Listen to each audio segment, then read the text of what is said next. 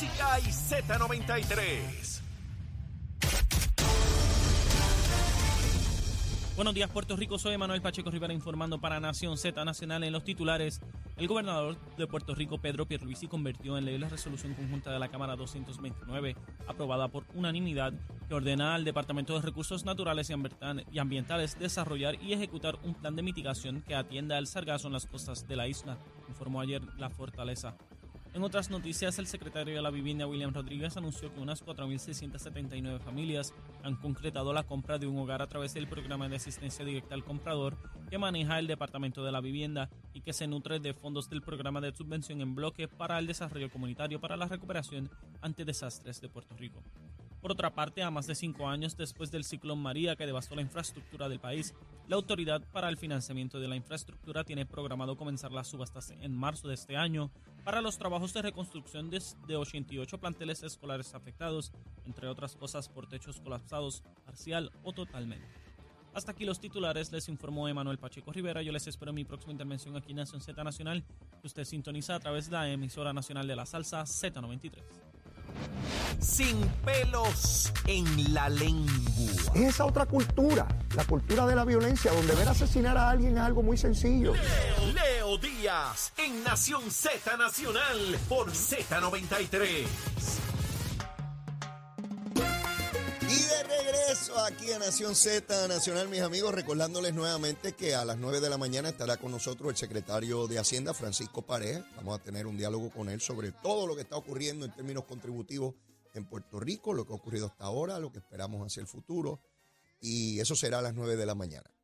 Eh, relacionado con eso, acaba de salir una noticia que yo no sé ni cómo, no sé ni cómo describirla. Mire, el buen amigo José Luis Dalmau, presidente del Senado, presidente del Partido Popular, sale hoy en la prensa diciendo, hace unos minutos, que el proyecto que envía el gobernador de Puerto Rico, Pedro Pierluisi, para que haya un ajuste contributivo en cuanto a los beneficios de los contribuyentes para eh, atemperarlo a la inflación, de manera que se puedan tomar unas deducciones y se puedan tomar unos alivios que lleven a los contribuyentes a poder eliminar o reducir esa diferencia en cuanto al costo de vida que había en el 2011 cuando se aprobó la ley al que hay hoy. Dice José Luis Dalmao, oigan bien, que le agrada que el gobernador haya aceptado la iniciativa de él. ¿Cómo? Ahora resulta que es una medida de Dalmao. Porque dice él que radicó un proyecto, oiga bien, no, no igual, él dice similar al del gobernador en octubre pasado. Y que está en la Comisión de Hacienda. Mira, Dalmao, Dalmao, papito, Dalmajito, Besito en el cuti, papá. No seas disparatero. Tú dices eso y lo que demuestra es tu indolencia, tu incapacidad, tu impotencia para echar adelante iniciativas. Porque si eso es como tú dices, como tú explicas, como tú enuncias, quiere decir que una medida de esa envergadura la radicaste en octubre. De hecho, en octubre yo cumplo años, papá. Pasó noviembre, diciembre, llega enero y tú ni siquiera diste cuenta de la noticia. Tu presidente, tu presidente de la Comisión de Hacienda, Juan Zaragoza, que es Low Energy, tú sabes que Zaragoza habla y parece que tiene la hemoglobina baja. Ni siquiera ha visto eso. Ni siquiera la Comisión de Hacienda, que preside Juan Zaragoza, que fue secretario de Hacienda, no le dio una importancia a la medida tuya.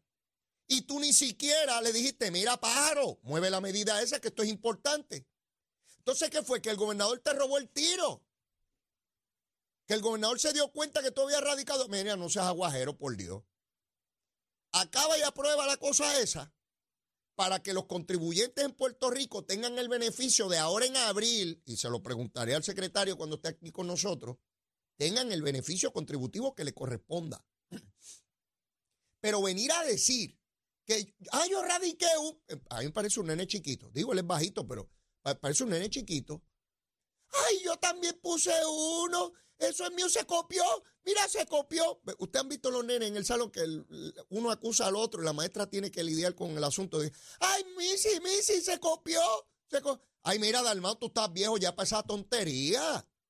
Acaba y aprueba eso, dije, una buena iniciativa y vamos para adelante y le examinaremos aquí. Si hay que hacerle algún ajuste, algún cambio, pues lo discutiremos, llegaremos a los consensos necesarios de manera tal que los contribuyentes en Puerto Rico, particularmente esa clase media trabajadora, tengan un beneficio importante al que acogerse ahora en este ejercicio planillero que se avecina. Mire, eh, los políticos, yo también fui político. yo también fui político. No me arrepiento, ¿ah? Pero a veces digo, caramba, yo viví en el arca de Noé esa y salí vivo de allí yo, de ese aro de fuego. Kelly que radicó uno en octubre. ¿Usted se enteró de eso? Tan importante era que él ni dijo nada de eso, ni le dijo a Zaragoza, mira, estamos en octubre y yo quiero que en noviembre, antes de que culmine esta sesión, esté aprobado esto porque es importante, de manera que los contribuyentes en abril del año que viene puedan meterle mano a esto. Pues ahora está diciendo el gobernador se copió de él. Ay, bendito sea Dios. Bueno, déjame dejar ese tema ahí porque es que uno no sabe ni qué rayo decir con estas tonterías aquí de nene chiquito o de nene bajito, para no decir chiquito. Bueno, mire, este tronco de bollete que hay en la Cámara de Representantes Federal, mire, para los que dicen que en Puerto Rico es donde único pasan las cosas y pasan las cosas y la tontería esa que escucho cada vez a cada pájaro decirlo, ay, eso no pasa nada más que aquí en Puerto Rico, como si, mire mi hermano, van siete votaciones ya, tratando de elegir a un presidente de la Cámara de Representantes Federal. Hay un grupo de legisladores de ultraderecha que se han dado a la tarea de boicotear. Ellos no tienen la posibilidad de elegir un candidato porque no tienen suficientes votos, lo que tienen son 20. Pero tienen el poder de vetar, de impedir que salga alguien de su partido. ¿Cómo? Bueno, porque el candidato de su partido a presidir la Cámara tiene que alcanzar 218 votos. Si tiene 217, no puede ser presidente. Son 218. Pues si esos 20 se le quitan, jamás va a llegar a los 218. Y está Kevin McCarthy, que es el que está proponiendo la mayoría de los republicanos para presidente, pasando la vergüenza de no ser electo. Y vuelven y votan, y vuelven y votan. Y no es electrónico, es llamándolos por nombre. Están ahí hasta que nombran los 435 nombres y cada pájaro y pájara de esa bota. Yo no sé si lo logren hoy. Están convocados para el mediodía para tratar de elegir un presidente de la Cámara de Representantes Federal. Eh, el que sale con más votos es Jeffries, que es el candidato de los demócratas. Obviamente los demócratas no tienen la mayoría, excepto que los republicanos se nieguen a darle el voto a su candidato. ¿Qué puede ocurrir aquí? Pues yo no sé, porque otra vez yo no tengo una bola de cristal. Hay muchas alternativas que finalmente McCarthy logre los votos, ¿verdad? ¿Cómo se logran votos?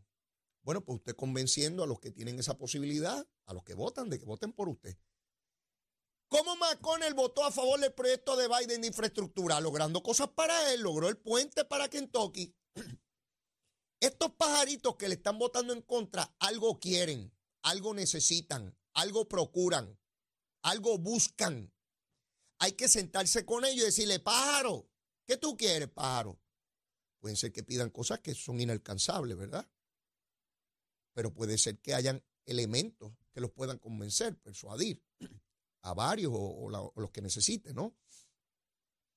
Ese es el tipo de negociación que a mí sí me sorprende que no se haya dado con la agudeza que debió haberse dado desde el primer día. Es más, me sorprende cómo se baja a votación sabiendo que tiene esos disidentes, o por lo menos después de la primera votación es evidente que lo sabía que había que enviar unos emisarios a tratar de lograr, o él mismo personalmente ir a negociar con ellos.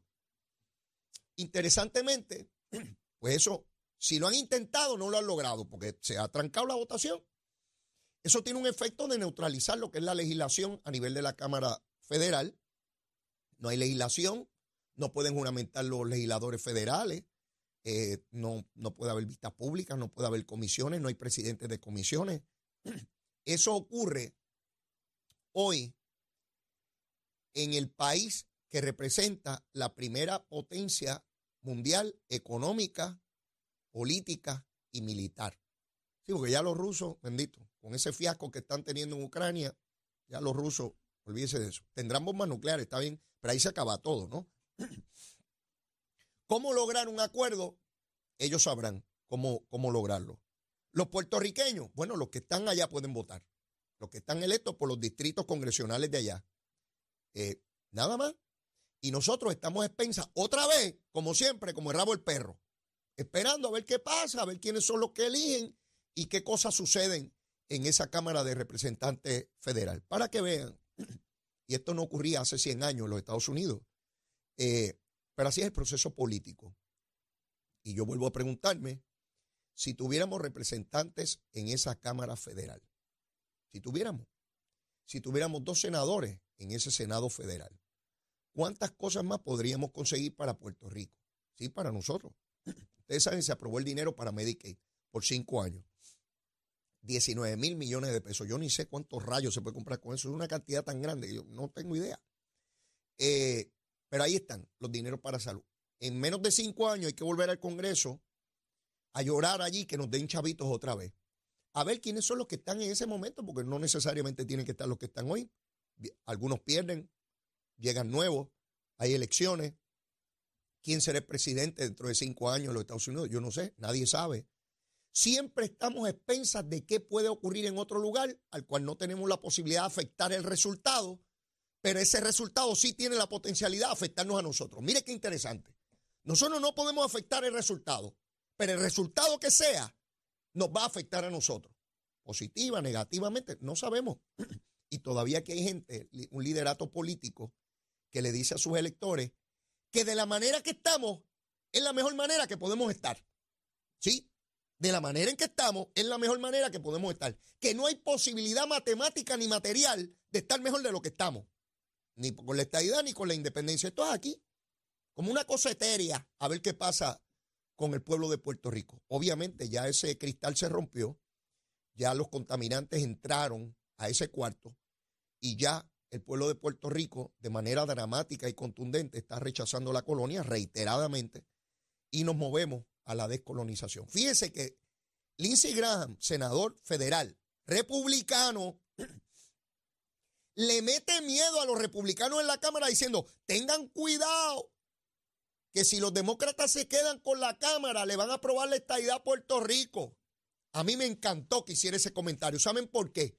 Porque Puerto Rico, los puertorriqueños, los ciudadanos americanos que vivimos aquí, ya estamos en el primer plano político decisivo en los Estados Unidos.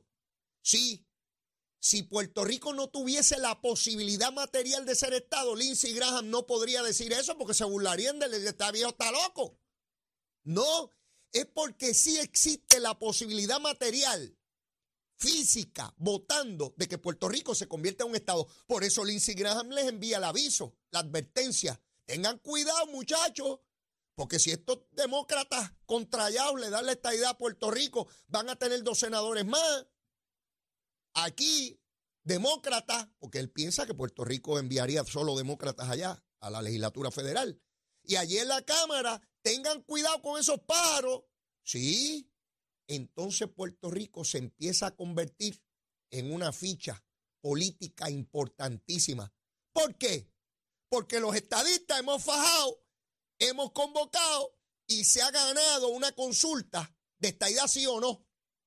Y ya se logró en esa Cámara Federal que todos estén en contra de la colonia. Todos. Allí nadie aboga por la colonia de Puerto Rico. Nadie, ningún puertorriqueño ni ningún legislador federal. A lo más que llegan algunos republicanos es, hay que poner en la consulta a la colonia a ver qué ellos deciden. No dicen que ellos la defienden. Algunos dicen que hay que incluirla. Quiere decir que finalmente Puerto Rico no es un apéndice por allá. Estamos en medio del tablero político. Eso es bien importante. Eso es sin tener todavía el voto congresional. Eso es todavía sin ser Estado. ¿Usted se imagina dónde podría estar un presidente de los Estados Unidos firmando una ley de infraestructura que asigne, que asigne billones y billones de dólares en toda la nación? Podría estar firmándolo en Bayamón. Podría estar firmándolo en Humacao. En Arecibo.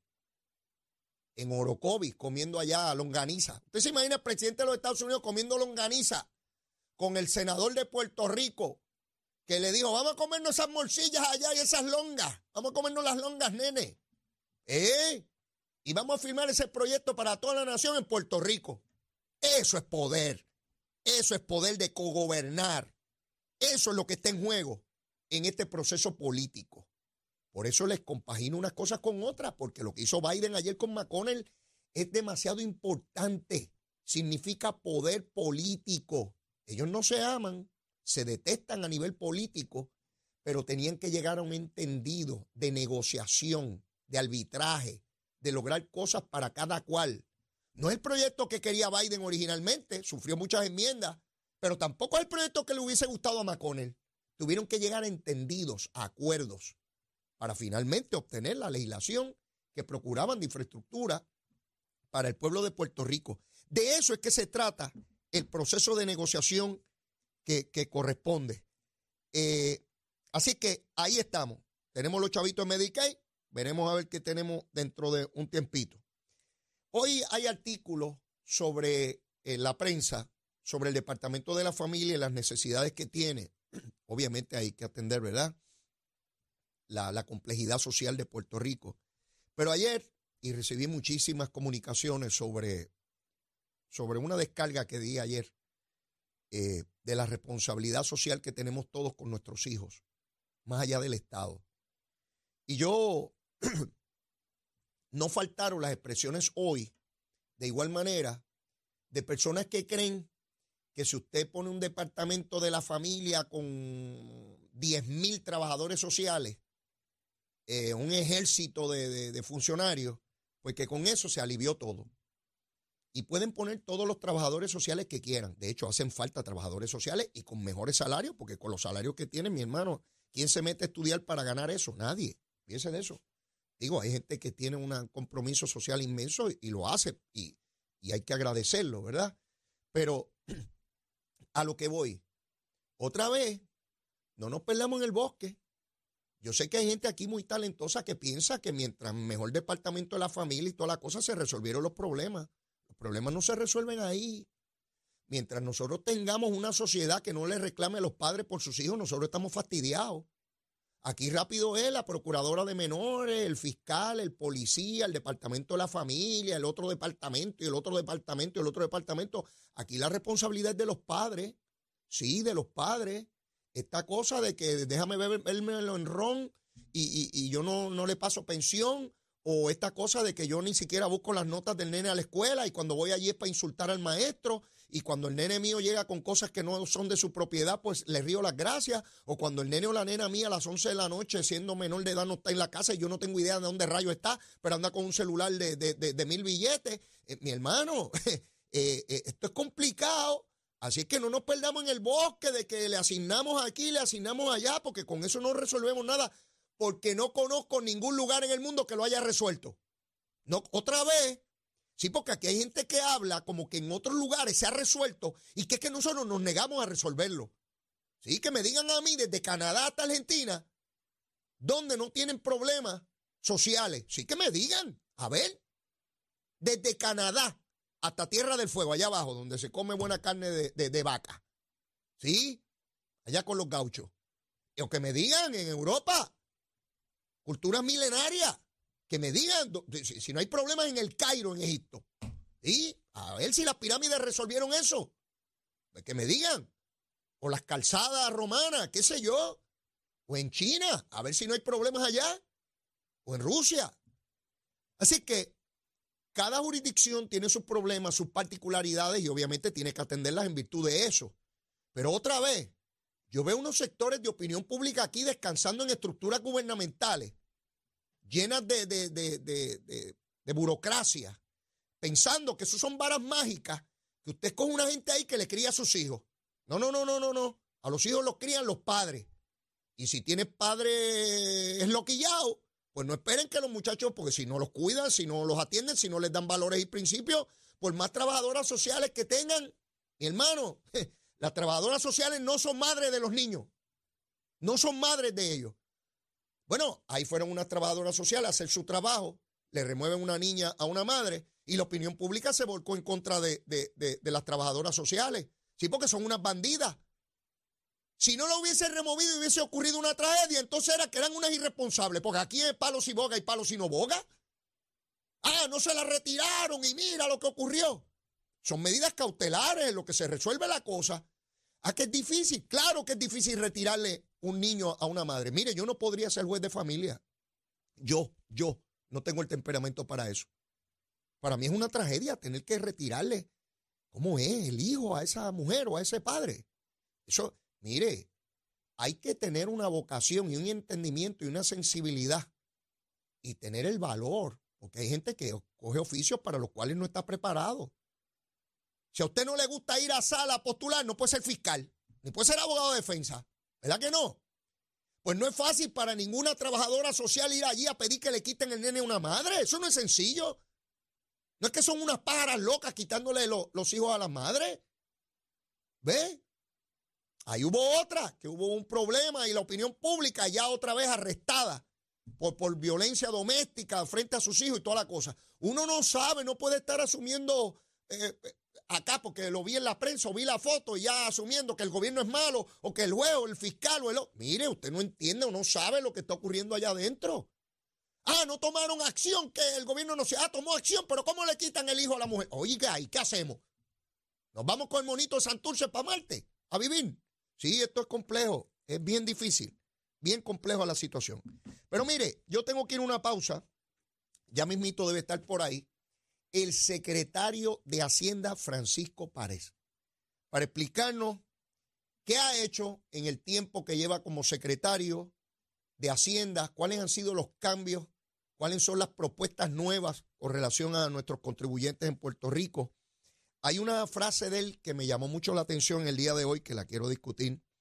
Dice, no más dinero al gobierno del que necesita. Oigan bien, no más dinero al gobierno del que necesita. En otras palabras, esto no es chuparle la sangre a los contribuyentes por, por llenar las arcas del gobierno. El gobierno tiene que definir clara y específicamente cuáles son las necesidades y procurar única y exclusivamente ese dinero, no más, no más, solamente eso. Y no es cualquier dinero, hay que hacer los ajustes en el gobierno para utilizar el menor dinero posible del pueblo, porque las contribuciones es dinero de los ciudadanos. Pero vengo con eso y mucho más después de la pausa. Llévatela, chamo. Buenos días, Rico. Soy Emanuel Pacheco Rivera con la información sobre el tránsito. A esta hora de la mañana se mantienen despejadas gran parte de las carreteras a través de toda la isla, pero ya están ligeramente congestionadas algunas de las vías principales de la zona metropolitana, como lo es la carretera número 2 en el cruce de la Virgencita en Candelaria, ambas en Toa Baja, así como algunos tramos de la 167 de la PR5 en Bayamón. Además, la autopista José de Diego entre Vega Baja y Dorado, que está ligeramente congestionada. Ahora pasamos con el informe del tiempo. El Servicio Nacional de Meteorología pronostica que hoy continuará el clima inestable debido a una vaguada a niveles altos al oeste de Puerto Rico.